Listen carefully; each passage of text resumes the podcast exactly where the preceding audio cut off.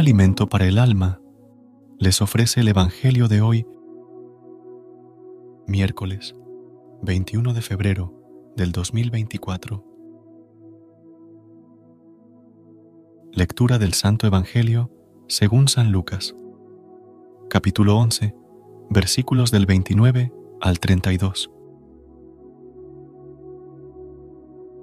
En aquel tiempo, la gente se apiñaba alrededor de Jesús, y él se puso a decirles, Esta generación es una generación perversa. Pide un signo, pero no se le dará más signo que el signo de Jonás.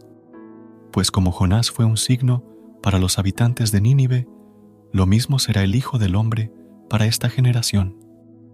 La reina del sur se levantará en el juicio contra los hombres de esta generación y hará que los condenen, porque ella vino desde los confines de la tierra para escuchar la sabiduría de Salomón.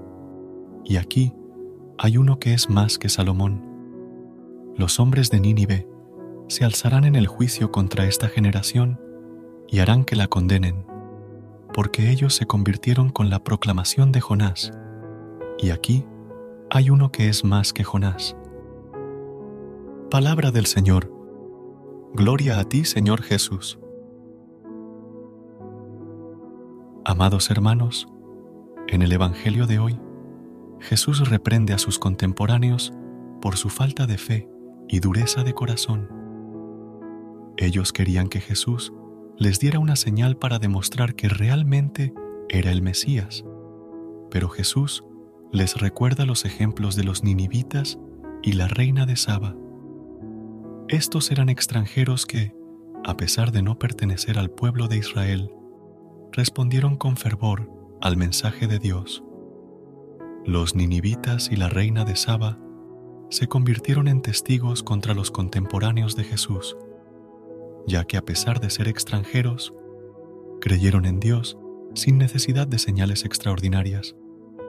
Jesús les hace ver que la señal de Dios para los hombres es el mismo el Hijo del Hombre, en su misterio pascual de muerte y resurrección.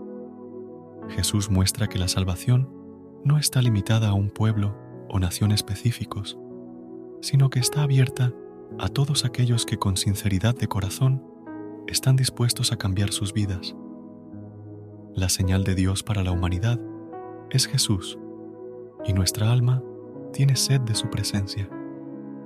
Por ello, Pedimos a Dios que renueve nuestro espíritu, que nuestra inteligencia conozca el bien y nuestra voluntad esté dispuesta a ejercitarlo. Que sepamos apreciar los dones que Dios nos ofrece y aprovechar todas las oportunidades para amarlo más.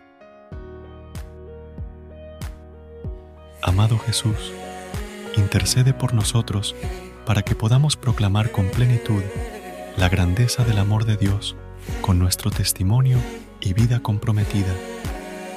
Que encontremos la paz que nuestro corazón necesita. Amén. Recuerda suscribirte a nuestro canal y apoyarnos con una calificación. Gracias. Gracias por unirte a nosotros en este momento del Evangelio y reflexión. Esperamos que la palabra de Dios haya llenado tu corazón de paz y esperanza para enfrentar el día que tienes por delante. Recuerda que, sin importar lo que enfrentes, siempre puedes recurrir a la fe y a la oración para encontrar la fortaleza que necesitas. Si deseas más momentos de inspiración y comunión espiritual, no dudes en volver a sintonizar nuestro podcast. Que la luz divina ilumine tu camino y que tengas un día lleno de bendiciones y amor. Hasta mañana, en el nombre del Padre, del Hijo y del Espíritu Santo. Amén.